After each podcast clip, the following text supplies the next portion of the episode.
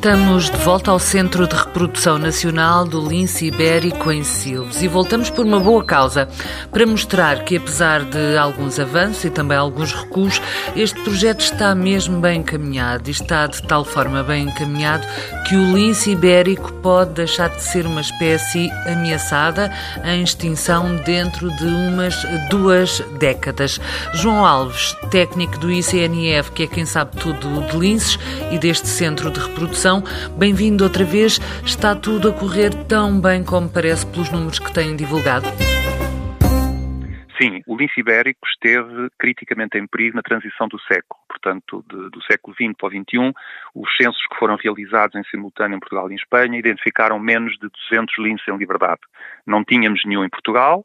Este processo de programa ibérico de reprodução começou a ser preparado em 2004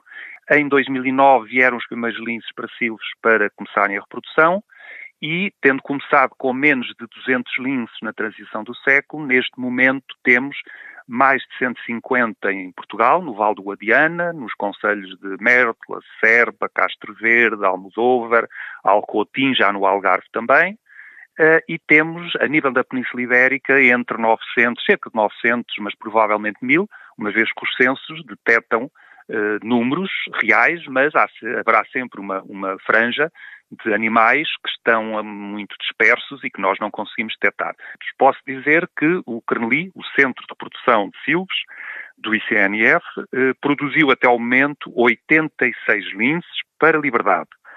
Temos normalmente entre 1 e 5, o máximo de crias nascidas em cativeiro foi, foram ninhadas de 5 crias, e portanto um número anual anda entre, oscila entre os 7, 8, pode ir aos 14, 15, 16. Já foram libertados 86 exemplares de lince nascidos em Silves, quer em Portugal, quer em Espanha. A libertação é, é, é, cruzada, portanto, há linces nascidos em Silves que são libertados em Portugal, outros são libertados em Espanha, e no Val do Guadiana têm sido libertados linces também nascidos num dos três outros centros de reprodução que existem em Espanha. Existem um na Extremadura Espanhola, dois na Andaluzia e o quarto é o de Silves, o nosso em Portugal. E quando é possível apontar para o dia em que esta espécie estará realmente a salvo de extinção? Sim, com certeza. Portanto, nós uh, tencionamos atingir aquilo que, de acordo com as, as normativos comunitários, existe um instrumento comunitário que foi aprovado em 1992, que é a Diretiva Habitats, que estabelece e define o estado de conservação favorável de uma espécie. Portanto, quando atingimos o estado de conservação favorável, ou seja, ela não esteja, um, uh, eh, não esteja atribuído nenhum estatuto de ameaça, sendo que o mais, mais baixo uh, é vulnerável, acima de vulnerável, depois temos em perigo, e depois temos criticamente ameaçado, e depois temos em perigo, e depois temos criticamente em perigo. Um, Estima-se que se consiga atingir esse estado de conservação favorável quando tivermos 750 fêmeas reprodutoras uh, territoriais, estabilizadas num, com um determinado território a reproduzir-se anualmente a nível da Península Ibérica.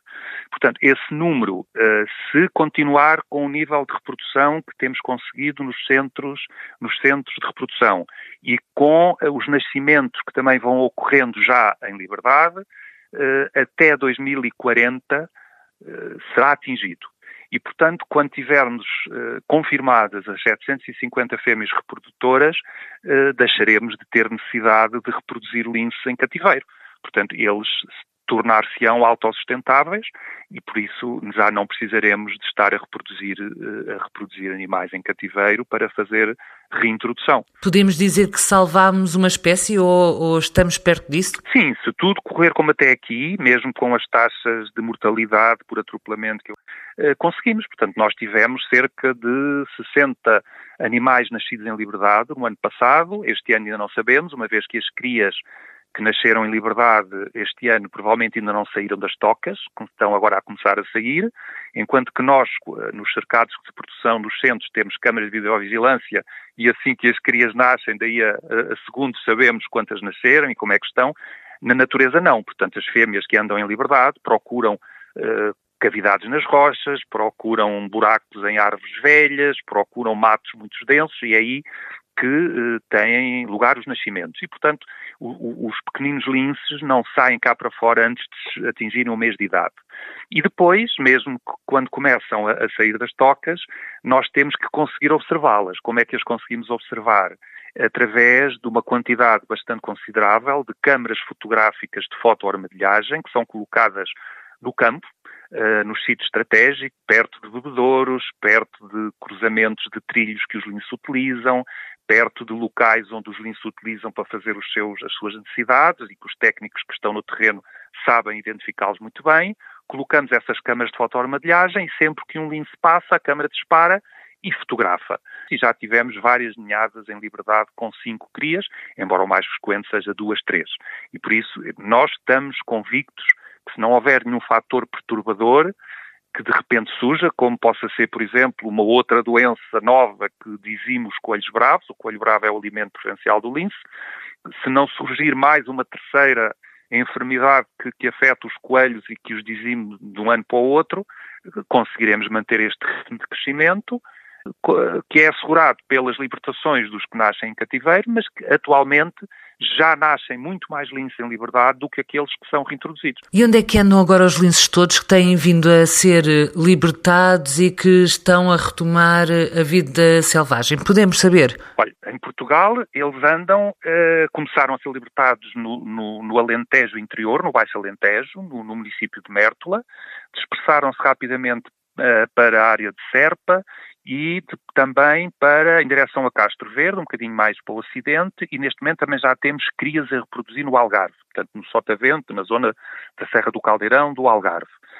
Já tivemos linces que saíram dessa zona e foram para a Espanha, uns para a Extremadura espanhola, outros para a Andaluzia, e também já vieram linces de Espanha para cá o que é ótimo porque faz a tal mistura genética entre eles. Em Espanha temos linces na, na Andaluzia, de onde eram originários os, os que sobreviveram, e temos linces na Extremadura espanhola e em, em Castilha-La Mancha. Temos, embora eles se desloquem, tivemos um, um, um dois irmãos que nasceram em Silves, que se deslocaram milhares de quilómetros, contornaram, foram, foram libertados nos Montes de Toledo, ao sul de Madrid, contornaram a área urbana de Madrid pelo norte, um entrou em Portugal ao pé de Vimioso e outro entrou cá embaixo ao pé de Estremoz. Infelizmente, um deles depois acabou por morrer atropelado ao pé do Porto, na autoestrada. O outro que acabou por ir passar eh, em Silves junto ao sítio onde nasceu, desapareceu, não sabemos se continua vivo, desapareceu ao pé de Odmira, já no Conselho de Odmira, em São Teotónio. Deixou de emitir sinal, eles têm umas coleiras que emitem um sinal, um sinal telemóvel durante cerca de dois anos, que é o tempo de duração das baterias, e tem também outro tipo de, de sinal, de sinal de VHF, que é um sinal que só é captado através de antenas que, no máximo, no máximo dos máximos um quilómetro de distância esse emitiu pela última vez o sinal da coleira em São Teotónio, no Conselho de Odmira. Uh, esperemos que ainda que esteja vivo, mas ele fez um percurso em cerca de três meses de vários, de milhares de quilómetros até chegar novamente a Portugal e já tivemos outros que foram uh, apanhados ao pé de Barcelona, saíram de, do Val do Guadiana, perto de Mértola, e, e, foram apanhados ao pé de Barcelona, foram recapturados, porque é uma zona urbana com muitas vias de comunicação e a probabilidade de ser atropelado era grande, e foi recolocado novamente na zona de Mértola e por lá ficou, já não se aventurou novamente a ir até Barcelona.